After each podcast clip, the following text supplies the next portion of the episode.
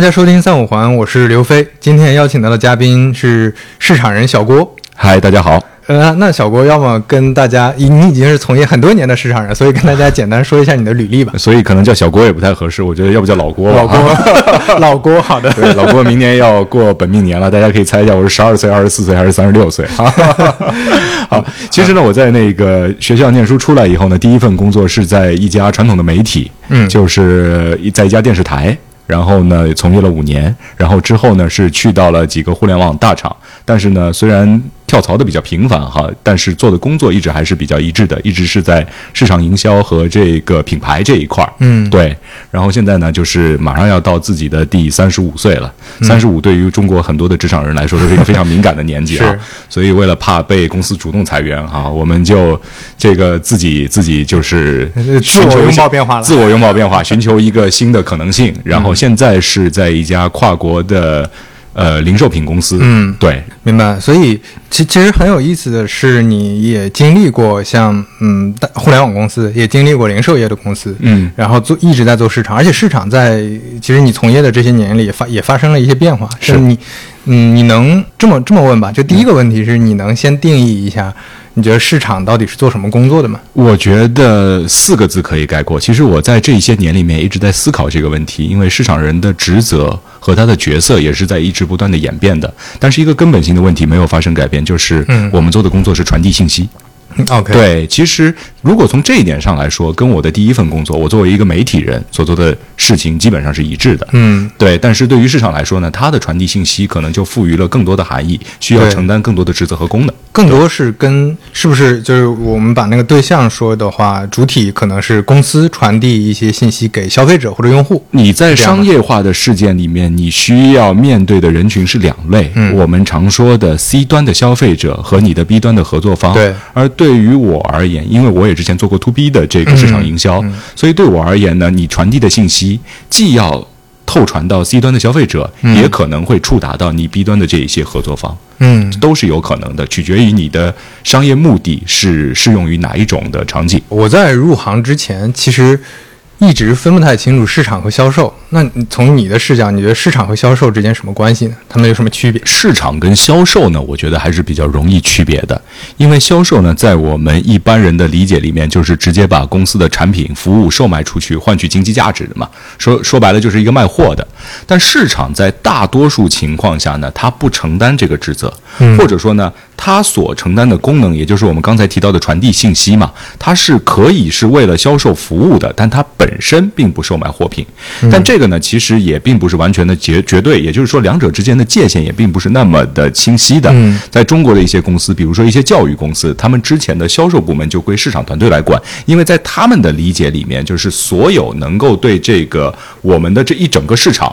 包括消费者，包括生态里面的合作伙伴，产生触达和触动，甚至让他们做出回应的这个部门，都可以被认为是市场部门。那你这样来看的话，消费者在你这儿买了服务，他们是也确实是你的市场。就在大多数情况下，他们确实是功能不一样的两个部门。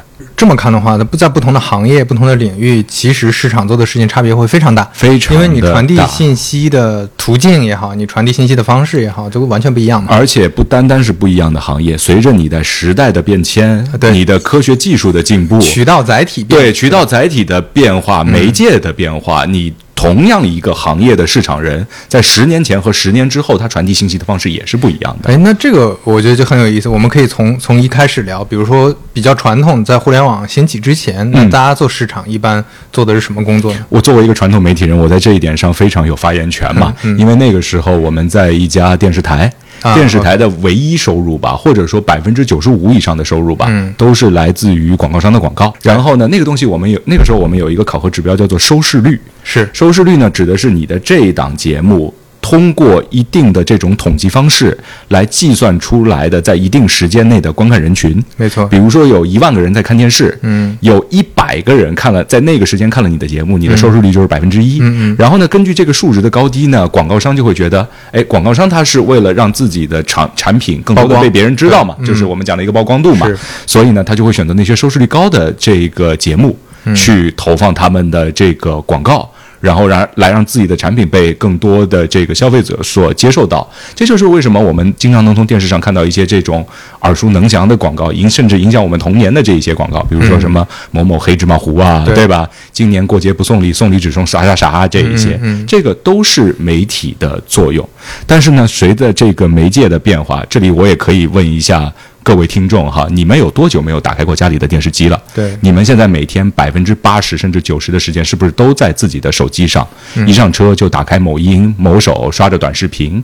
所以这就很简单嘛，因为广告商他也是要看有多少人真正的在看我的这个东西的。我的广告投放出去，我希望说被更多的人看到。那现在都没有人打开电视机了，那就不会有人看到了。所以他们对传统媒体的投入就锐减。锐减了以后，这个行业就会发现，哎，越来越没有人看我们的内容了。嗯，那我们就会整个行业就会面临一个非常剧烈的下坡，对是这样的情况。其实就是大家的注意力在哪儿嘛？就像之前可能注意力，比如说地铁广告，嗯比如说路面公交广告，是的等等嗯这种贴到车身的广告，嗯这这些可能都在被替代，呃，互联网的产品替代。我们刚才说传递信息，广告呢其实是传递信息的一种非常直接有效的方式，特别是在作为商业传播方面。对，但是呢，消费者呢，他希望看到的是内容。嗯，对，因为内容对他而言，如果你让他去看一段内容和一段广告，广告，那么他毫无疑问的会选择选择前者，因为内容对他而言是有触达性的，甚至是有一定的教育意义的。但是广告只是商业传播，除非你的广告的创意让我感受到了非常不一样的启发，但是这个毕竟是相当少数的案例了。对，嗯，而且平面广告其实哪怕你厂商想要传递更多信息，嗯你在平面上也很难传递嘛。呃，对吧这个我觉得分情况吧，分使用场景吧。确实，在我们一般人的认知里面，视频是最容易被人接受的。嗯，我们我们在以前的时候经常说一句话，就是我奶奶也能看电视。是我奶奶可能不识字儿，但是他看《还珠格格》看得津津有味儿，对对吧？但是你让他去读一张报纸，或者说你让他去看一本杂志，那就会是有一定门槛的这个媒介内容。所以呢，我觉得不管是视频广告、平面广告还是什么，你针对的受众是什么，然后呢，你所要投放的时间段和使用场景是什么，它的媒介内容是不一样的，并不绝对意义上来说，视频就一定比平面要好。对，但是呢，就绝大多数的受众的这个接受度上来说，视频肯定是优于平面，再优于文门槛更低对对，这就是内容形态的不同。对对嗯那从我我们刚才说的是传统的，那从互联网兴起之后，这嗯个渠道媒介发生了哪些变化？它为市场这个工作又带来哪些变化？我的理解是这样的，就是互联网它本身就是依托于网络，嗯所以它会天然的更加相信那些依托于网络上的媒体，也就是被我们称为新媒体的嗯，那一些内容创作者内容。对，呃，我觉得不单单是内容创作者吧，应该说是平台。嗯，OK，像我们嗯非常多的人在看的某音、某手、某红书等等的这一些，因为他们的内容的这个演化形态更接近于现代消费者的一个接受习惯。嗯但是呢，他们在很大程度上是不会放弃传统媒体的。嗯就是你仍然要考虑到，特别是你你专你专注，我觉得所有市场的行为都是。源于你的受众群是怎么样的？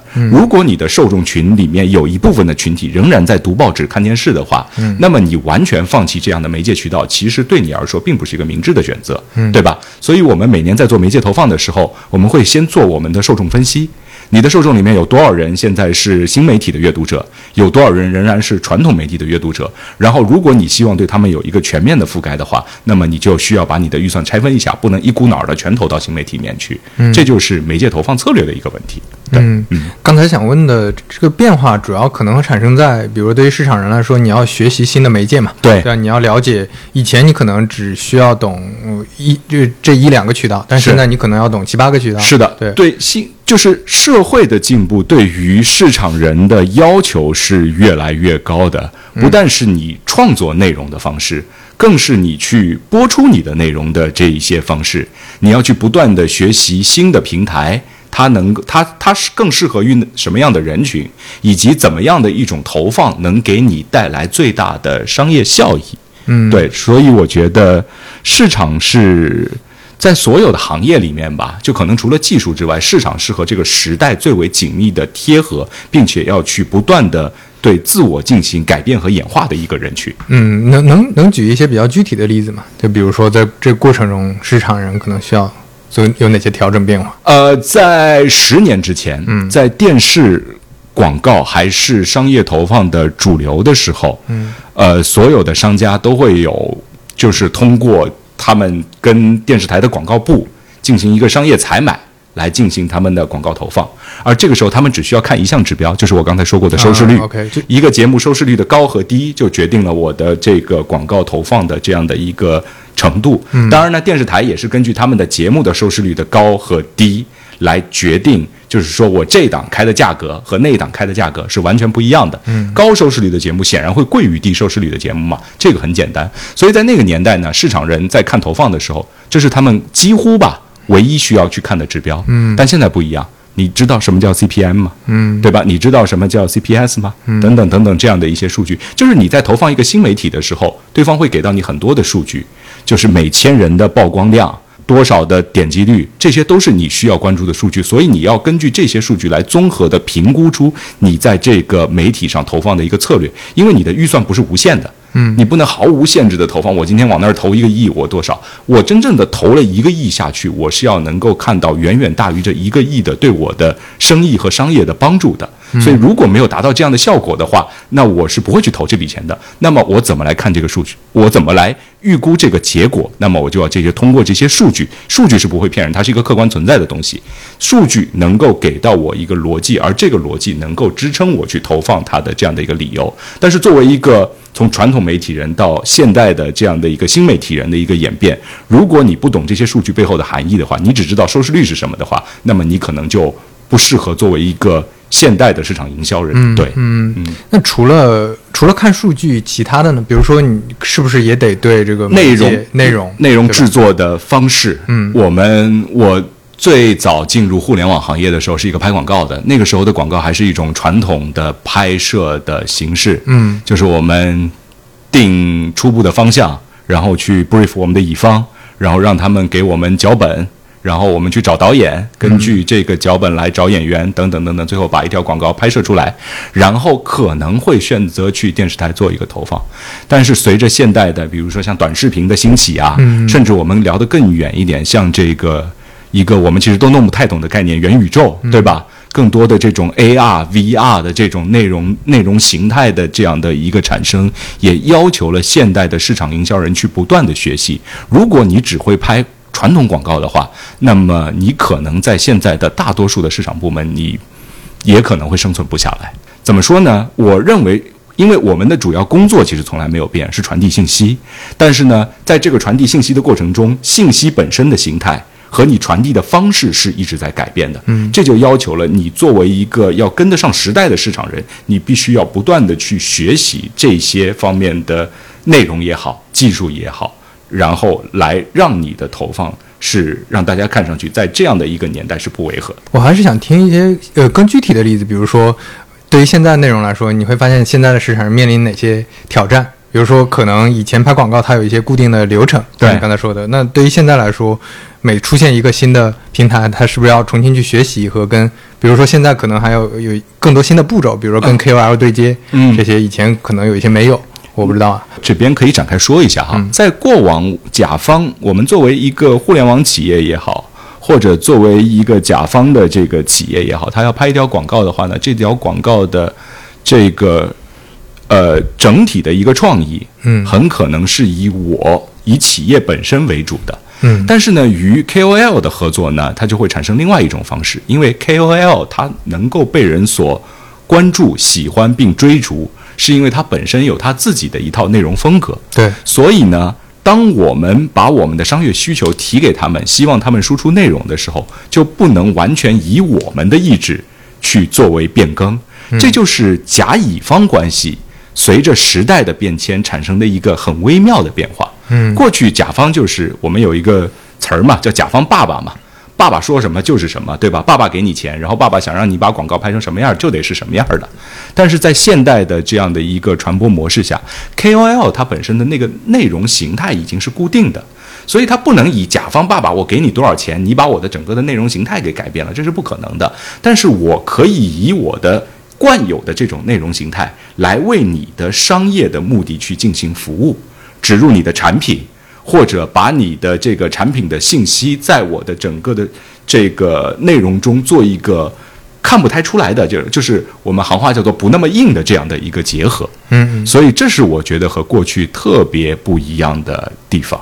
我们在吃饭的时候聊到过半佛老师。半佛老师，大家都知道，他会根据一个话题，然后以自己非常幽默的这种状态来进行陈述，同时在画面上呢贴上一些搞笑的这个视频，这 个这个这个画面或者视频。对，但是你今天如果跟他说我拍给你一个亿，半佛老师，你今天按我的想法去拍一条广告，他是不会按照你的想法去进行实现的。对，所以我我会有一种感觉是。当你想要面向一个新的人群，比如说你想面面向零零后，或者你想面向 B 站人群、二二次元人群，一个一个亚文化的人群的时候，你可能得特别懂他们，或者你至少得懂这个 KOL，你至少得懂说，比如说像刚才说半佛他自己是有自己风格，你得懂这个事儿。那这个时候是不是我不知道？就像呃，当你们做这个事儿的时候，会招一个，比如做零零后市场，就招一个零零后，或者特他自己就是这个。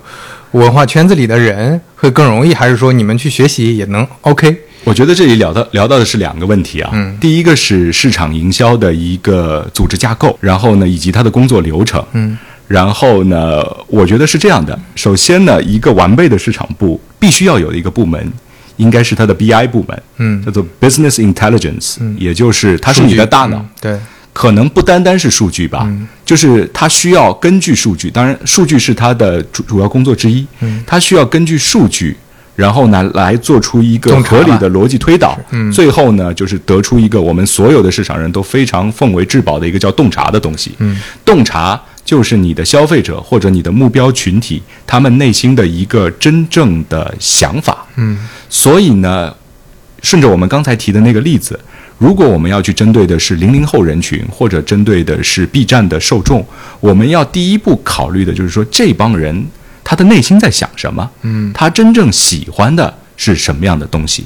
然后呢，在这个 BI 部门完了以后，下面的投放部门也好，或者内容创作部门也好，才能够根据这样的一些东西去实现他们的这个内容传递的方式以及形式，嗯，这是一个关键的要素。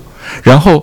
第二点，我觉得呢，这个是涉及到了一个就是分工的问题，就是在市场部里面呢，除了这个 BI 部门之外，它会有各种各样的部门，甚至呢，有一些大厂的市场部，它会非常细分到每一个渠道有专门一个人或者甚至一个团队的运营。嗯，就这帮人，我什么都不干。首先，你要你要知道的是，人他不可能是全能的嘛，对吧？即便我每天花了很大量的时间在互联网上。我懂抖音，我懂 B 站，但我也可能不懂快手和小红书。嗯，但是呢，当你发现这些媒体渠道对于一家公司而言都有价值的时候，那你就会要去考虑，是不是专门要有一个人或者一个团队来负责抖音、负责 B 站。当然呢，对于小一些的这个企业来说，因为我人手的问题，我们之前常跟朋友开玩笑嘛，就是市场部，就是大家觉得如果一个企业就是有一天破产了，要开始裁员的时候。首先会裁的哪是哪个部门？我觉得是市场部，这是我个人的答案。为为什么呢？因为市场部是一个绣花的部门，是一个锦上添花的部门，但它不是一个雪中送炭的部门。而相对来说呢，我们其实之前还聊到过市场和运营的区别嘛，对吧？我觉得，特别是对于互联网企业来说，没了运营，它的整个 app 就不能正常运转了。嗯，但是没了市场。它仍然可以存活很长一段时间，嗯，所以如果是我的话，会会先裁掉市场的这些人，再去裁技术、运营等等等等。嗯，对，所以这就是我觉得市场和它的这个，就是我们刚才讲到的是这个功能细分的问题嘛。就大的企业，它会把它的市场分得非常非常的细致。除了我们刚才说到的 BI，嗯，然后内容创作，然后媒介的采买，然后呢，甚至会有这种数据的监测等等等等的。这个一系列部门，甚至有一些他会有专门的创意部门。嗯，这帮人每天不干别的事儿，就是想一些我们之前没有去做过的事情，嗯，然后最后把它落实。甚至我跟我的同事之前也待过类似的像这样的部门。哎，我知道网易云音乐有一个专门的创意部门，是吧？他们就做那个 H 五，对，是吧？颜颜色测试，对，等等类似。但你有没有发现，既然提到 H 五啊，我们也可以说一下，H 五在往回倒推个三四年，是一种非常流行的媒体形式、媒介形式。嗯，但是现在其实已经没有多少人做它，嗯，对不对？现在的人都扑在短视频上。然后我们再把时间再往前推个四五年，比如说到个二零二五、二零二六年的时候，可能到那个时候。短视频又落伍了，嗯，可能那个时候就是 AR、VR 或者元宇宙的时间。所以时代是在一直向前推进的。然后对于未来什么样，我们可能绝大多数人都预测不准，嗯，对。但是当这个时代来临的时候，我们要做的就是去适应它，嗯，对。这是不单单是对市场人的要求。回到我刚才说的问题，我我理解你的解答是说，如果在比较细分的，比如说在大厂。可能每一个渠道或者每每一块儿负责这个事情的人，就是需要特别了解这块的。嗯，你很难说变成一个全才。我就是，比如说我是一个市场人，我经验很丰富，我就能去任何一个坑，这是不可能的。我不能说完全不可能吧，但是在一个大型的企业里面，特别是他对市场的各个领域做非常细分的一个状态下，嗯，很难做到一个全才的状态。比如说我在整个市场营销的领域待了七年，然后呢，其实我所涉及过的也就是内容创作、媒介投放，然后呢，活动的营销和策划。但是呢，对于像我们最开始提到的 BI 这样的工作，其实我到现在都是做不了的，因为我没有数据的这个搜集能力。那可能有一定的分析能力吧，但是远远到不了一个可以给出策略的这样的一个程度。对，诶，那我换个方式问这个问题，比如说，对于一个年轻人，他想要学市场，你是建议他去深入？比如说，他正好是零零后，他也很喜欢二次元或者什么亚文化，嗯，你觉得他应该更深入了解自己的人群，还是说他去横向的多去学一些市场各方面的技能？相对来说，我会建议是后者，因为在你刚刚从学校迈出来的时候，对于你的企业而言，你是一张白纸。换句话说，如果用比较优美的词语来说，你有非常强的可塑性。在这个情况下，你学习什么东西都会是一个比较比较快速的这样的一个状态。所以呢，我不会鼓励年轻人在刚刚踏入市场这一条道路的时候，就把自己局限在说我一定要去做内容创作，或者我一定要去做媒介投放，或者说怎样的，因为这个可能会。收窄你以后的道路，再加上我之前反复提到的时代在变化，就是我们在做信息传递的形式和方式是在不断发生变化的。可能到未来的某一天，你所专注的那一条道路就被彻底堵死了。嗯，就我们不再需要这个这个技能或者这个技能特征的人群了。对，所以呢，你在最开始的时候多去进行一些接触，比如说你可以在一个岗位待一年到两年，然后去尝试市场大范围下的另外一个广岗位。然后呢，不断的去扩充你的技能点，去点你的技能点，把你的技能点点满了以后，然后你会发现，哎，不管这个时代怎么变化，我总是能找到我自己的一席之地。明白？哎，我觉得这个跟做产品很类似，就因为产品本身岗位或者技能。或者行业差异也非常大，是你刚开始如果就自己只在一个地方做，然后没有没有见过其他产品在做什么的话，也很容易出问题。对，如果你能够保证说你的技能在一百年后仍然是适用的，那我觉得你可以去这样做。我觉得十年能保证也不错不错。对，但是对于绝大多数的情况来说，我觉得没有人有这个信心，对吧？因为这个时代变化的太快了。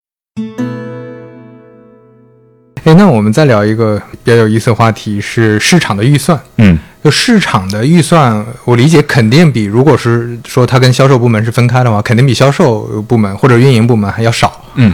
呃，那这些预算一般是怎么定？然后这个预算一般拿来做什么？我的认知可能有一点区别哈，我不认为说市场的预算会比销售的要少。其实呢，这个得分具体的公司来看。这但是呢，在很多人的印象里面，其实我自己也是这么认为的。在绝大多数情况下，市场是一个花钱的部门。对对，但是销售呢，它的花钱，我们会常说销售的花钱是要考虑一个词叫 ROI 的。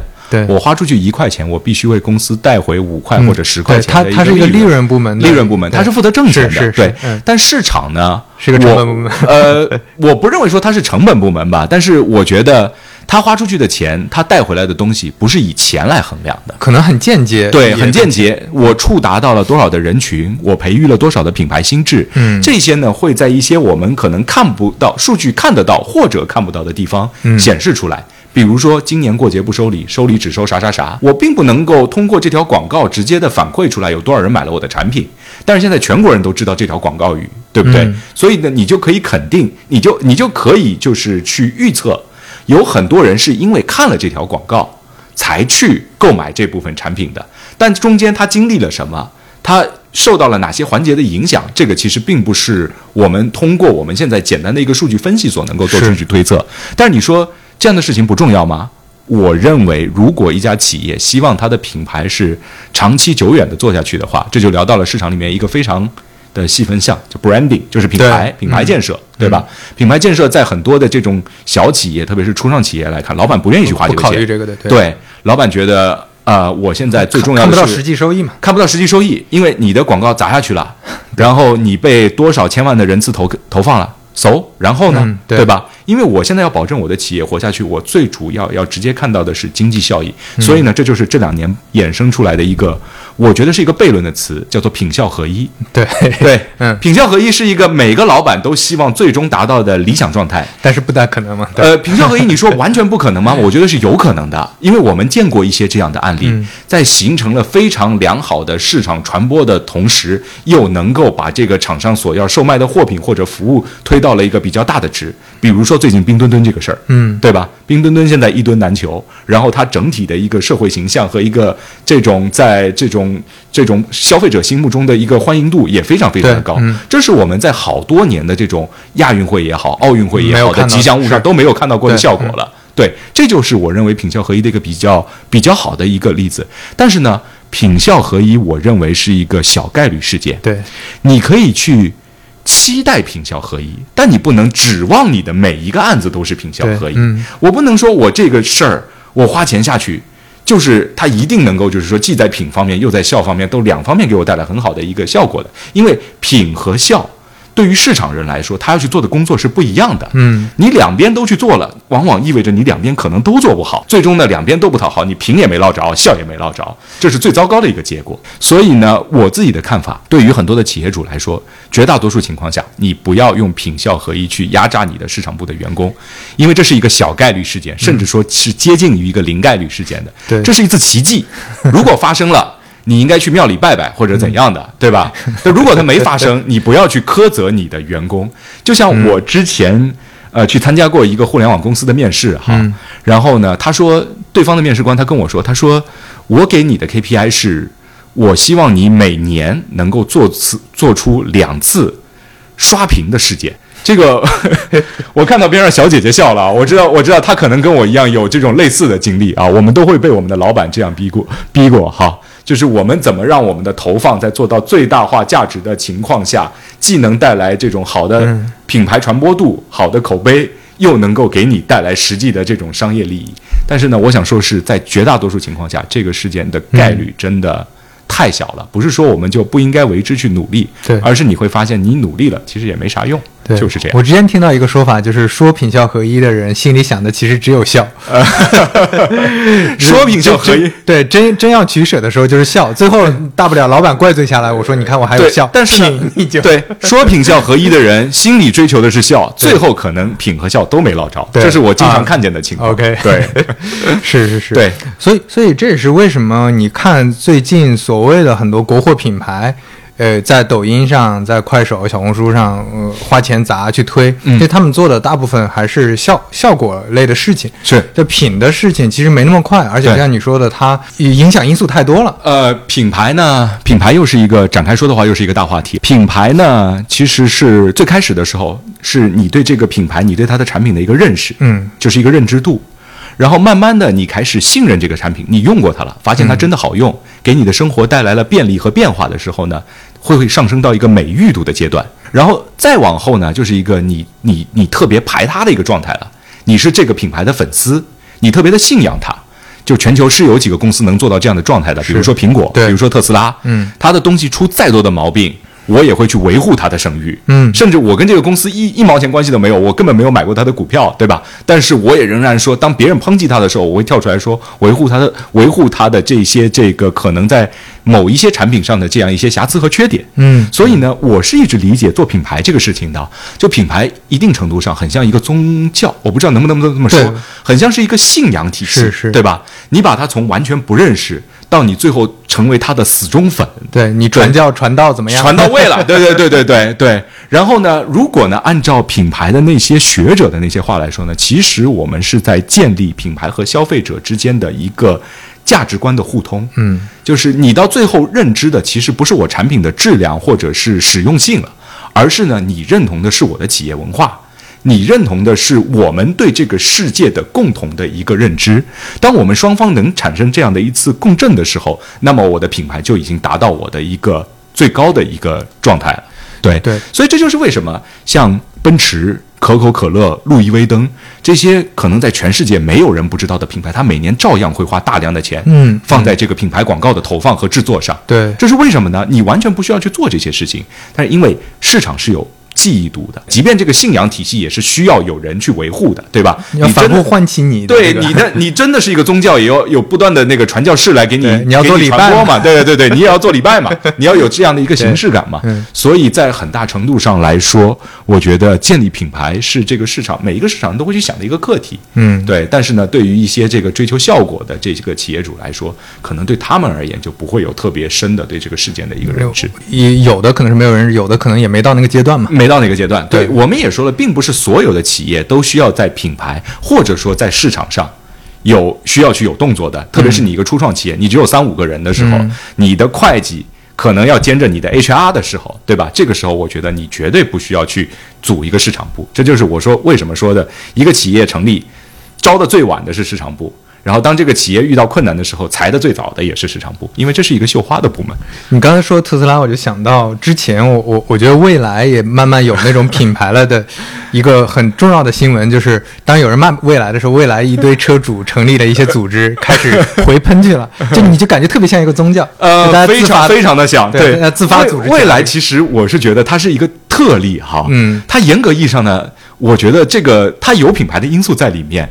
但它不是完全品牌的那些东西，它有一些类似于这个私域营销，嗯，或者说呢，它本身呢，它的这个创始人哈，以及它的这个营销团队哈，是在用一种就是建立这种粉丝群体的这样的方式来售卖它的货品。我们知道它的商品是通过很多是通过他们的这个熟口碑推荐嘛，熟人推荐，对对吧？所以呢，这个从对于这家企业的好处来说，可以为它省去大量的这种。面向于全体受众的这些营销费用，你找到了你最精准的销售群，对于你而言，你的营销是非常高效的。但是呢，对于外界而言呢，他们会有一些不同的声音，觉得你的营销首先剑走偏锋，嗯，然后其次呢，他们在这个营销的过程中的一些话术和一些方式，比较接近于一种。在违法边缘试探的一种形式。OK OK，对对对，这是这是一些人对这个事件的一些观点，所以我们觉得这是一种算是一种创新吧。嗯，对，而且我觉得确实是对它的品和效都有一定的促进作用的。但是希望说这个事情不要最后成为一个全民唾弃的事情。对，之前其实我做互联网从那个一。一几年开始到现在，你会发现私域这个事儿或者社群这个事儿 越来越被提到。嗯，但但是这里面能做出品牌来的其实很少的。对对，就很多都是在群里发发券儿等等这种这种基本的工作，其实做不出来。是的，是的。我们对私域这个事情的认知呢，觉得呢，它还是对一个细分人群的运营，就是当这部分人群有共同的兴趣爱好或者共同的消费习惯的时候，我们给他们拉一个群，然后集中的对他们传播信息，因为这样传播的成本会很低。嗯，你想象一下，你在一个五百人的微信群发一条信息，被五百个精准的受众给收到了，和你在大街上发广告，你去触达这个城市的五百万人群，最后可能只有五百人看到了，效果是一样的。对，但是双方的这个投入上的成本就差的是天差地别了。对，所以我们觉得私域其实是一个比较有效果的，我不敢说它是好的，但至少呢，对于商业而言是一个比较有效果的。这个怎么说呢？叫做。信息传递的方式，而且呢，这个其实我们和最开始的时候我说的，就是每一个市场部的第一个部门应该是 BI 部门，数据人群的分析，最后找出这帮受众的洞察，这个其实是相符合的，因为我们精准的找到了这五百个人的洞察，所以我们把它拉到一个群里面去了。哦，我还想，我就既然刚才说到说到了很多市场，我我们举的具体的例子，大家的手段动作，那这里面我我一直很好奇，如果。比如说，你是一个市场的老板，你当你决定要做一个事情、达成一个目标的时候，你怎么去选择手段？因为可选的手段非常多。首先制定目标，嗯，对，这个是在市场营销这个领域，很在很多年以来一直争论不休的一个话题，就是你做这个事情，你做这个市场的事情，你你希望达成的目标是什么？怎么定 KPI？对，怎么定 KPI？说白了就是怎么定 KPI。然后呢，当你的 KPI 完成的时候。那么我们认为这一次的效果是成功的，哪怕它不像我们一些就是普通的市场项目那样，就是我们平常在说的那些数据维度，你触达了多少人，对吧？你转化了多少人？我们在这些指标完全没有达成的情况下，但是我们实现了我们最终制定的目标，那我们就认为我们这个市场项目是成功的。我可以举个例子哈，之前我有跟一个房地产企业合作过，他们告诉我们说，呃，我们执行这一次的 campaign。我们希望的最终结果就是卖出一套房子，嗯，而不是说触达了多少人群、多少人观看，然后呢影响了多少人。我们最终的目的就是卖出一套房子。最后他们卖出了两套，哎，那我们认为他的这个 KPI 完成的 KPI 完成的很好，嗯，但是呢，对于他的这个市场数据来说，其实没有多少人对他这个房子感兴趣，是，所以观看的人数啊，参与他的互动的人数啊，都非常的少。但是这个市场项目。就是完成的，嗯，就是一个成功的市场项目。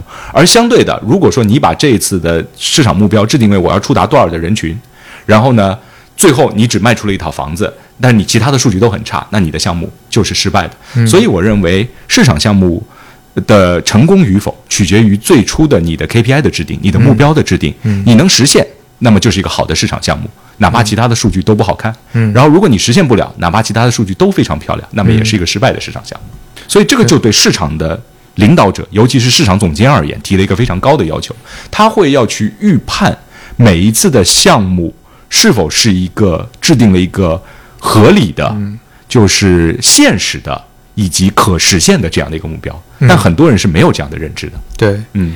那接下来呢？比如说我定了一个目标是为了曝光，但是因为曝光方式很多，嗯，我可以在社群里曝光，我可以通过呃小红书这种新媒体曝光，我可以地铁广告、电梯广告曝光，我有很多方式。那这个时候会怎么去取舍呢？我们衡量曝光的时候看的是以数据作为唯一的这个衡量维度。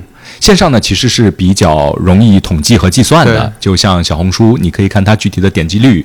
或者说呢，你触达了多少人群？线下只能预估了。线下呢，就是按我们以前的方式，就是预估。我举个例子吧，我以前投过地铁广告嘛，然后呢，对方是怎么跟我来算这个覆盖的人群的？他说他的这个地铁站每天的平均人流量大概是十万人，然后呢，到节假日的时候呢，说是二十万人。那么你投放的三个月里面，你算一下有多少是平常的日子，有多少是节假日，然后乘上你的这个，呃，这个每天的这个人流量的人数。然后呢，把它加起来就是一个总的曝光数。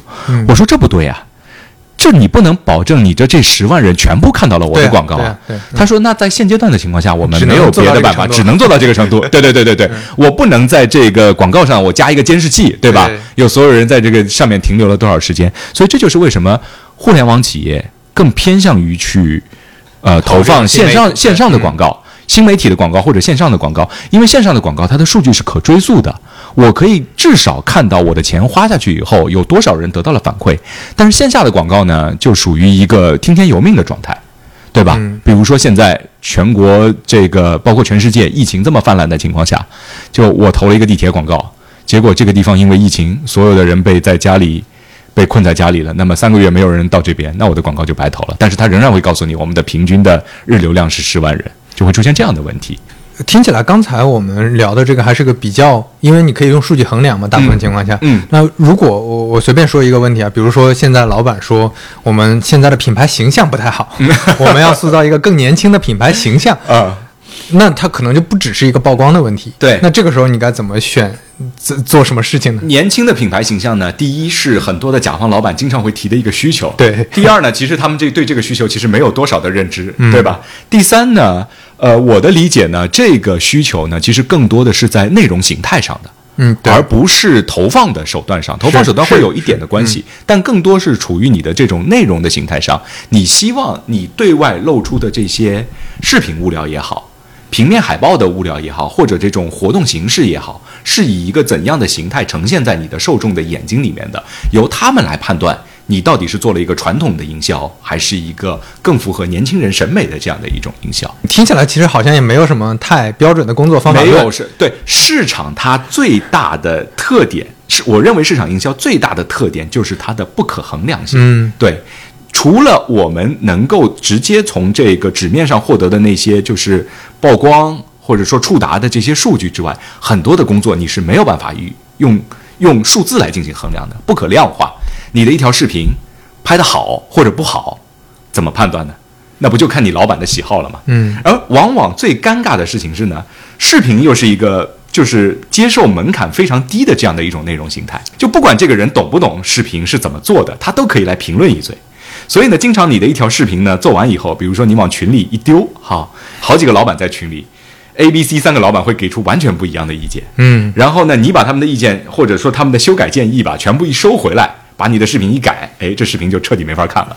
所以 我们在做内容的时候，就市场人做内容的时候呢，会考虑到的是内容的创意性和内容的这个完整性嘛。对，就是我们经常在说一个完成度的问题嘛。嗯，对，就是经常我们在做出了一条作品的时候，完成度是 OK 的。当你的乙方交付给你的时候，你的 A call 往往是一个完成度非常高的作品，但是你会发现，经过几轮的修改了以后。后面的作品往往都不如 A 口，嗯，这就是为什么我们改了好多人，最后哎还是用第一版吧，是会出现这样的情况。所以这个就很看，感觉很看市场老板他的个人的喜好，他的个人的审美能力。然后恕我直言，很多的市场的老板，他们的个个人的审美能力往往不如他们的员工。所以他们会在这个时候呢，给出一些错误的指示，导致导致这个作品呢往越来越离谱的方向去进行。对，我觉得只凡是这种嗯，可能你很难用数据衡量的这些问题，对，最后都会陷入这样一个 比较尴尬的境地，塔西佗陷阱了，这就是。对，哎，说说到这个，你有没有接过非常夸张的，比如说想要那种大气或者什么，就是类似设计师接到的莫名其妙的需求，一些老板给的需求，五彩斑斓的黑是吧？五彩斑斓的黑，你有听说过什么有意思的这种奇奇奇怪怪五彩斑斓的黑，应该就是就是其中的这个比较经典的例子吧？嗯，对吧？啊，这个完全就是看个人喜好了，个人对于美学的理解，最终决定了它的结果是怎么样的。然后，当两个人的理解不一样的时候，这时候就比谁的官儿大。对吧？我们用某厂的说法，P 八和 P 九意见不一样的时候，听 P 九的。对，哪怕这个 P 九对这事儿完全没有任何的认知。对，是。哎，我我感觉这个就真的很像产品，就产品有一部分是很容易衡量的，转化率啊、交易额等等。但是产品中间有很多也是没法衡量的，就是这个用户体验到底怎么样？老板觉得我就觉得这个体验好，这个时候也也也陷入尴尬，对吧？但事实证明，投到市场上以后，用户的体验并不好，对吧？大多数人的体验和老板是背道而驰的。对对，而且体验这个东西就跟刚才说的，呃，可能审美啊，用户对内容接受度，它是一样的。对，它可能是一个慢的事儿。对，有的你可能一下就能看出，有的可能它得经过一段时间，是的，才能证明。而且呢，我我刚才反复强调了，就是为什么 BI 部门对一个市场特别重要嘛。嗯。但是啊，一条作品的好坏，往往是连 BI 部门都监测不出来的，它不能通过它的数据。甚至呢，它那些听上去非常玄乎的人工智能什么来测算这条作品的一个投放的结果。对，为什么在抖音上有这么多我们看上去莫名其妙的作品，它能够有几百万、几千万的这样的一个观看，对吧？我们觉得这个作品也就平平无奇啊，这就说明其实它戳到了一个这些收看者共通的一个点，但这个点是没有被我们的 BI 或者说没有被我们自己认识到的一个洞察。你有没有听过那个需求？就是在不提到我的情况下，让所有人都知道我。他希望我我我自己浅薄的一点理解吧，就是我希望说他直接就一步先到价值观的。我们说建立品牌先从认知度开始嘛，他撇开了认知度、美誉度和信仰，直接到价值观了。就是我先跟你形成一个精神的共鸣，然后完了以后再让你倒推。哎呀，是什么样的伟大企业能让我这么感动啊？我回过头一看，哦，原来是谁谁谁。我觉得可能是这么一个结果，对吧？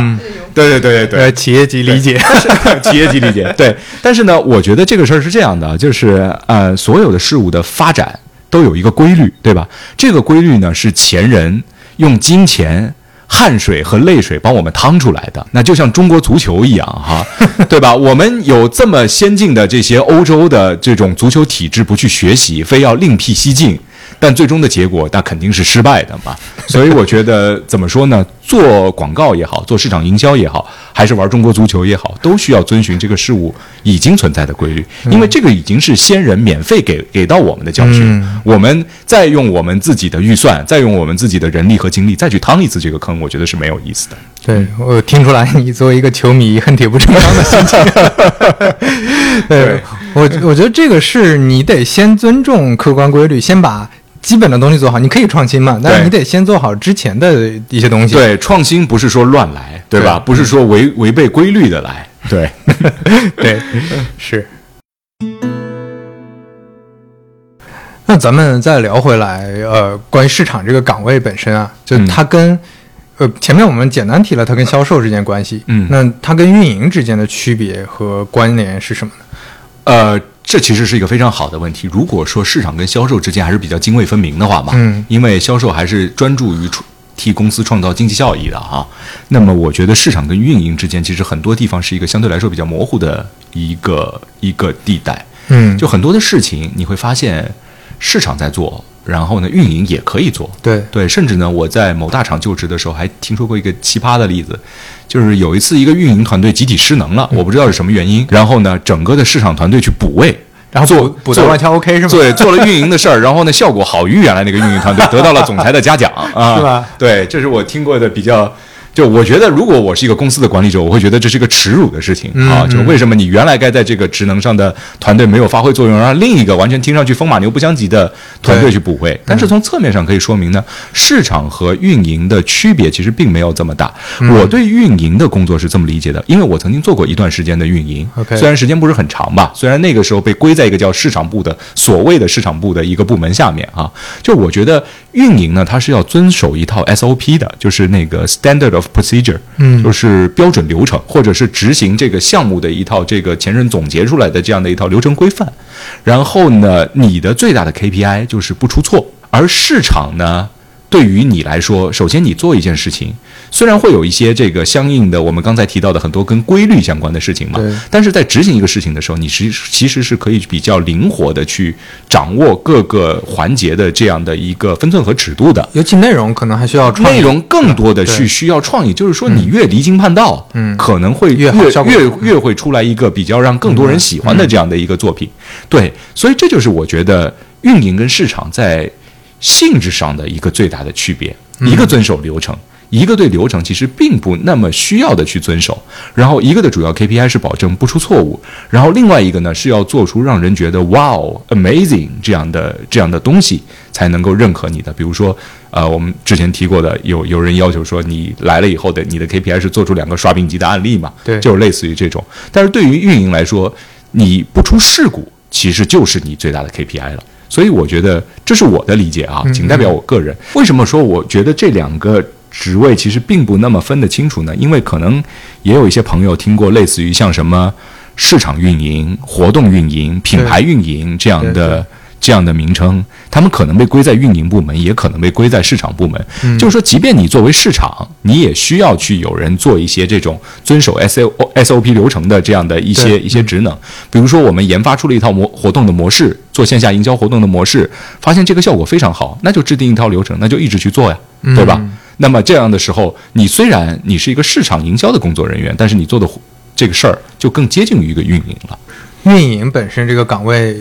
也非常散，就是 其实我我感觉在这几年，大家慢慢有了一些认知，说，比如说拆分成产品运营啊、内容运营啊，或者怎么样，有有几个大类了。但之前运营什么都干，就这个人说我是运营，对，但你问他做什么，他可能就是个新媒体小编，对，他也叫运营，对。他可能是做产。产品功能的一些那个配合产品去做的一些运营，它也叫运营，就这都是这样的。对，提到了新媒体运营这一块儿，我觉得其实现在很多的这些企业嘛，不管大的小的，都有自己的这种公众号啊，或者说视频号的维护人，然后他们每天做的事情是一样的，所以他们做的工作呢，就但是呢，每条内容它又是不一样的，所以他做的工作就很接近于市场和运营之间的一个中间的一个地带。嗯，就他在遵守一套流程，在做这个事儿。但是每一条内容呢，又会彰显他的个性和创意，就一半市场，一半运营。嗯，所以我觉得这两个职能确实比相对市场和销售来说要难以区分一些，甚至一定程度上是可以形成互相补位的。那我们在聊到前面，其实有一个想问的，市场有 to C 的，也有 to B 的，对吧？因因为你有的时候也会面向企业做市场，或者有的时候面向。比如说，你之前好像也做过雇主市场，对对，这些这些市场是一些什么样的状况？呃呃，我我们我们说那个做市场，第一步是找准你的客户的洞察嘛，对吧？然后呢，不管是 to C、to B 还是 to 雇主，其实你要找找准你的受众的洞察就可以了。然后 B 端呢，其实是我觉得对 B 端做市场营销是一个蛮值得去研究的案例。嗯，因为 B 端跟 C 端不一样的地方在什么？C 端呢是一个 C 端的消费消费决策往往是一个个体的决策，但 B 端的消费决策呢是一个群体的决策。就比如说我的企业今天呢，我缺一个效率沟通工具，嗯，那我到底是用钉钉呢，还是用飞书呢？对对吧？这就不能我一个人说了算，不能老板一个人说了算。虽然也会有那种老板一个人说了算的例子哈，嗯，但是他就会进行一个综合的一个评估，就是说分析两个产品的特点，然后哪一个可能更加适合我们现在的一个组织和模式的一个状况。对对，所以我们在过往去对弊端进行传播的时候呢，我认为。更多的是从一个企业的特性和需求来进行考虑的，嗯，而在面对 C 端的消费者的时候呢，创意是我们会去重点关注的点，因为人都是情感动物，emotional 嘛，对吧？他容易被你一条广告感动，看哭了，对，然后他就买了你的产品。B 端不会出现这样的情况，对，所以你你不会去拍那种什么好看的创意广告，你去触达他们，你往往会给他们的是一个一个你的产品的功能介绍片儿。一个宣传手册，或者你直接给他拉到类似于广交会这样的展会上来，你看我们的产品多牛逼，对吧？就是通过这样的方式去进行触达。所以那个时候我们呃做 B 端的线下活动嘛，哈，更常用的是通过这种我们叫三会嘛，峰会、展会、发布会的方式嘛，对吧？因为做展会很简单，你直接看我的产品了；做峰会，我们把你关在一个和所有的这种行业大佬和你的同行一起可以讨论的范围，然后你会觉得。哇，这个企业能够把我们引领到这一步，那是行业龙头，它的产品值得信任，或者说怎样的？那发布会嘛，那就更不用说了啊，对吧？我们在这当然发布会呢，它可能得分另外的情况来看，有一些的这种消费电子类的，它也是通过发布会来触端触达 C 端消费者的。但是呢，据我所知，往往呢，第一批进入进去的是类似于那种类似于科技媒体啊这种，也是偏向于 B 端的这样的人群。嗯，所以呢，就是做 B 端和做 C 端，我认为在原理上并没有特别大的不同，没有本质区别，没有本质区别。对你都是要去触达它，最终让它形成商业行为或者形成购买行为。但是呢，在内容形态上，在传播渠道上，还是有非常大的不同的。比如你要去投放一段 B 端的广告，你不会考虑小红书吧？对对吧？啊，你也不太会去考虑抖音或者快手吧？你会去考虑他们的一些行业论坛，嗯，然后的一些行业杂志。等等的这一系列的这种更适用于他们的媒介渠道，听起来，因为我感觉 C 端和 B 端，像像我之前也做过 B 端的产品嘛，嗯，就你触达他们不。用户用户在选择你的产品的时候，选择品牌的时候，决策成本是不一样的，完全不一样。就像你像你刚才说的，比如说有一些情感化的一些诉一些诉求，或者打动了我，我就可以试一试嘛。对，反正这个尤其客单成本也低，对吧？对，成本低。但是对于企业主，嗯，或者对于一些大的团团体来说，那这个成本就很高了。对我试一下你的服务，可能是上百万、上千万的事儿，是吧？那我不觉得不能我以我个人的喜好来做这个决定。对我，我可能要收集足够全的信息。那这个时候会议呀，或者一些复杂。的包括可能很多你要你要上门去跟人讲，对对，你要做很多这种 to B 的工作，嗯，是的，对。我们再聊刚才说的，比如说雇主，那这个我我觉得也很有意思，就它跟普通的 to C 还不一样，完全不一样。我要买原原来可能是我要买一个东西，我要用一个产品，现在是我要去你的这个公司打工，对。那这个时候你觉得用户那个需求或者场景上有什么区别？原理上呢其实是一样的。这个时候呢，你要推销的就是你的公司，你的企业，对吧？你可以把它认知成成一个产品，一个产品。对，但是呢，我们在做雇主的时候呢，会发现主要面对的人群是两类，嗯，一类呢是学生人群，一类呢就是在这个其他企业就职或者现在暂时没有工作工作的这些社会人。然后呢，这就是为什么就是所有的企业在招聘的时候都会分成校招和社招。对这两类人群，因为他们的心智是不一样的，需求是不一样的，所以你面对他们的时候提出的话术。是完全不同的，嗯，所以这就是针对这两类人群，它之间会有的一个区别，但他们共同的目的都是求职。那么求职，你扪心自问一下，作为一个求职者，你所关心的是这家公司的哪一些方面？硬性的，可能工资待遇、办公环境，对吧？他所处的地段。我们找工作的时候常说的三要素嘛，叫做钱多事儿少离家近嘛，对吧？啊，然后呢，一些软性软性方面的东西，就是你的这个职业发展的空间，然后呢，整个的一个工作范围氛围，很多的企业强调他们都是这个扁平化管理啊，这个什么的，对吧？呃，这一些点，看看哪一些能够触达到这个消费者本身的内心。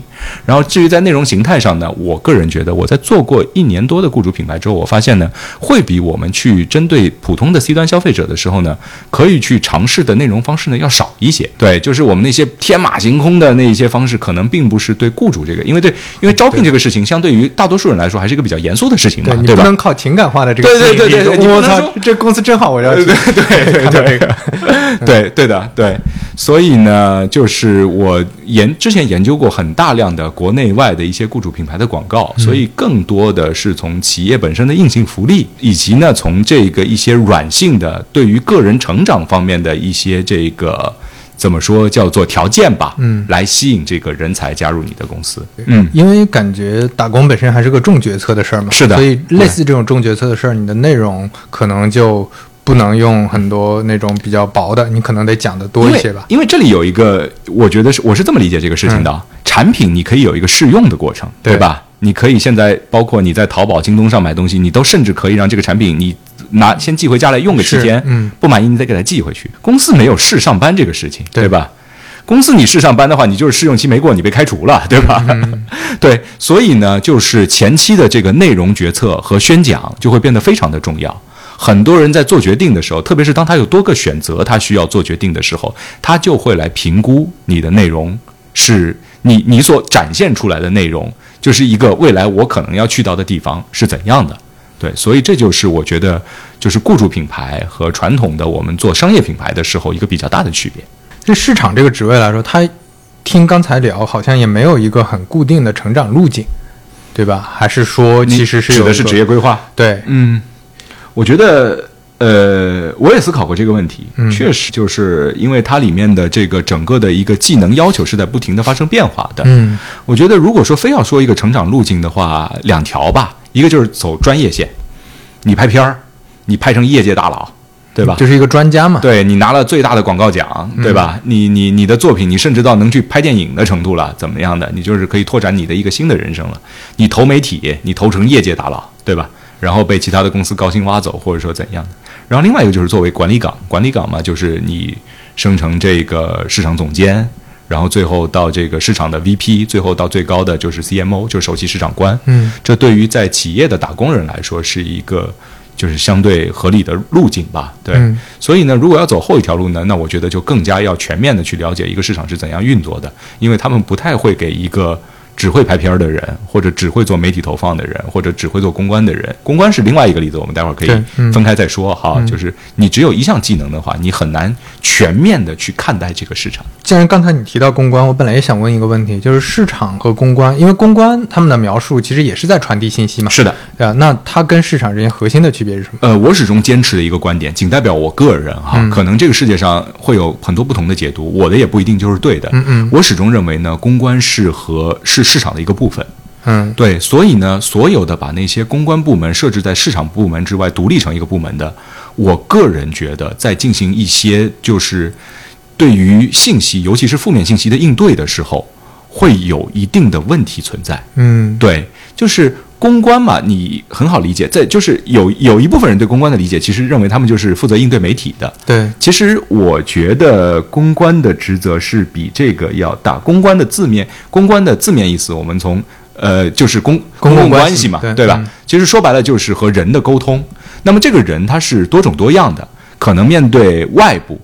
就 C 端的消费者，可能面对外部的，就是弊端的你的合作方或者供应商，也可能面对的是内部的一个人，内部的一些人群啊。所以我觉得公关它覆盖的面很广，但是呢，它最终的它其实比市场更加去直白的传递信息。所以呢，要保证它和市场传递的信息在一致性嘛？对它的。至少理念上是一致的，你不能说你公关传递出来的信息跟市场表达的信息是不一样的。但市场表达呢，它会在内容和形式上有更多的这种方式。我可以用歌，我可以用视频，我可以用线下活动，然后我可以用线上的这种营销事件来来来传递我的信息。但对于公关来说，往往我只能用文字。哎，这两年其实我们看到一些新的这个。营销案例嘛，哈，就是某个大厂就之前有一款这个效率沟通的产品，因为呢在疫情期间被小学生使用，对，然后呢就被大家打了一星吐槽了。如果在平常的情况下，我们认为这是一次危机公关，那你应该怎么做？登报发个声明，说我们的产品没有问题，怎么怎么样的啊？这个绝对会是一个很失败的公关案件。他们呢抓住了这部分小学生会去接触的一个媒体渠道 B 站。对，然后在上面做了一支鬼畜视频。嗯，对，因为我自己是比较早的一批鬼畜的受众了啊，我一直相信说这个东西是因为它有很强的传播性，嗯，它能够易于被人所接受，而且呢看起来是不那么严肃的一个事情，嗯，所以呢最后他们的这个案例爆火，嗯，我觉得这是一个非常好的公公关案例，就是说公关的形态它其实也在发生变化。就像以前，你除了危机公关的时候，除非除了到媒体上去登个稿子，你也没有别的可以做的了，对吧？开个新闻发布会，开个新闻发布会就证明我们的产品是没有问题的，或者像。那个我们的邻国一样，大家起来给大家鞠个躬，那就完事儿了，对吧？对，就类似于这样的形态。但是现在有因为媒体形态和内容形态在发生变化，所以也给公关提供了很大的可能。你可以把公公关事件变成一个市场活动，变成一个市场营销事件，把一个危机公关变成一次市场营销。嗯，所以呢，这就是为什么我认为其实公关跟市场现在也并不是完全能够分得汤清水地的两个。所以我认为公关应该是隶属于市场的一个一个环节。再加上他们做的信息都是信息传递，对吧？只不过我们是在用不同的手段进行信息传递而已。我们今天聊差不多，最后一个问题，最后一个问题是，你做市场，你会感觉这个呃职业对你有什么吸引力？每一个人在你到十八九岁的时候吧，就是可能那个时候你可能在念高中或者念大学，或者你即将要跨入这个社会的时候，会对你自己的人生有着一定的判断和认知。你擅长做什么？你喜欢做什么？或者说你能够为这个社会去做一些什么？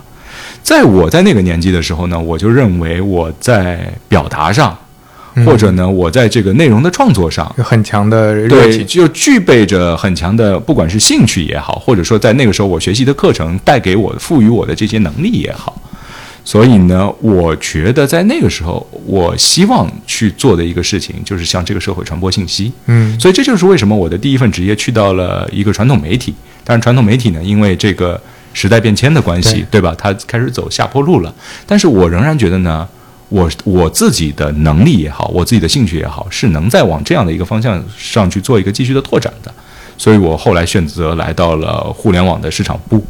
仍然在做着我喜爱的事情吧。我认为做市场营销这个事情是被我所能够投入热情，并且呢去执着干一辈子的这样的一个事情。嗯，不管中间说你的这个职位换了换换过几次，你的公司也换过几次，但你其实做的事情一直是在市场这个大的范围内嘛，哈。嗯，所以我觉得，因为人生很短暂，七八十年，对吧？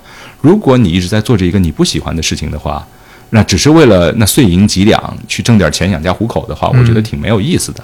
然后找准你自己的人生方向吧，因为做信息的传递是很多人都可以去做的一个事情。我们看到现在这这样的一个信息爆炸的时代，对吧？不管你受过的教育程度是多少，你在这些社交媒体上都能够变成一个网红，变成一个 UP 主。所以每一个人都会具有，因为沟通是人的本性嘛，每个人都会具有这方面的一些天赋在。所以我觉得，如果你热爱这个行业的话，你可以去尝试内容创作，然后也可以来尝试去一个企业做市场营销，嗯，就是这样的。所以你回顾你的职业生涯，还是就感觉整体挺满意、挺开心的，对吧？呃，会有一些不开心的瞬间，但是整体来说，我一直在做我想做的事情。嗯，对，因为我父母，我父母是公务员。嗯，我父母从小对我最大的期望是让我也考一个公务员。是对。如果我在想，假如我在大学毕业的时候真的去考公，并且不幸成功了，成为一个公务员的话，那我的人生到现在为止应该是另外一个样子，然后我自己应该不会特别的满意。嗯，能能感觉到你好像是对，比如说做一些内容，能把这些你做的东西传递给别人，这本身就是个很开心的事儿。人跟人的个性是不一样的。对于我而言，我希望我的每一天是不同的。如果几十年如一日的在做着一样的事情，对，都是 SOP 的话，所以就为什么？其实我可能对于运营方面的工作，不是看不起运营的同学们啊，就我个人可能不太适合去做运营方面的工作，做一段时间就会想离职。对，OK。那如果最后有一句你给想做市场的朋友，嗯，讲一句话的话，你会你会说什么呢？嗯，我想借用乔布斯当年说过的一句话吧，嗯，叫做 “Stay Hungry, Stay Foolish”。嗯，这个行业在一直不停的发生变化。如果你不保持一种饥渴的学习态度的话，你很快就会被淘汰。然后 “Stay Foolish” 是我觉得你永远要对这个行业保持一种敬畏之心，哪怕你有一天已经成为了这个行业的顶流大拿或者大咖，但是你要相信，在信息传递这件事情上，因为每个人都可以去做，永远能有比你做的更出色的人。OK，嗯好，那谢谢老郭，谢谢谢谢。那我们今天就先聊到这儿，好聊谢谢挺开心的，感觉市场方面很多，我也是第一次听到这些信息，很有嗯启发。谢谢那我们有机会下次再聊。好，好，谢谢大家，拜拜。谢谢，拜拜。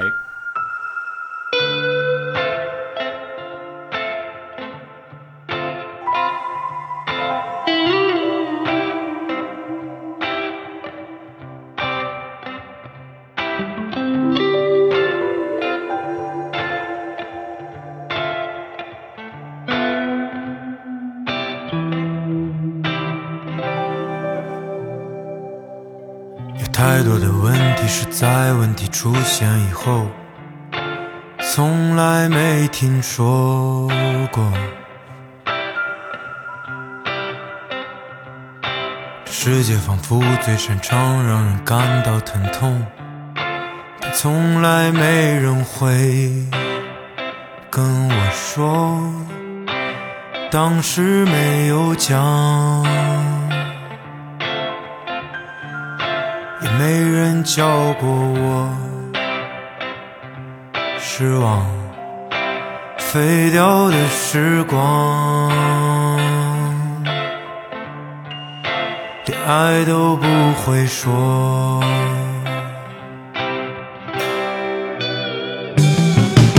有哪一个问题在时间它过了以后，从来没解决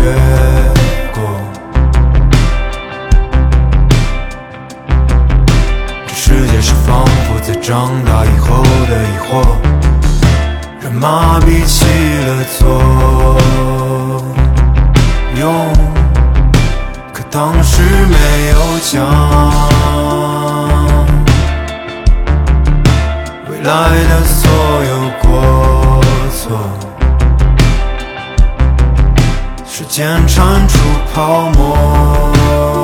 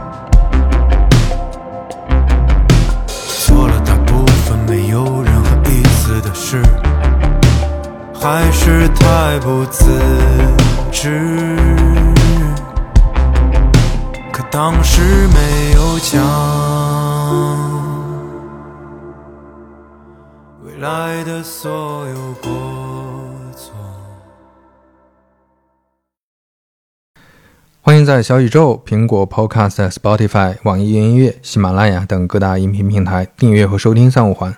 如果你喜欢三五环的话，也欢迎在苹果 Podcast、Spotify 或者喜马拉雅留下你宝贵的好评，特别特别感谢。我们下期再见。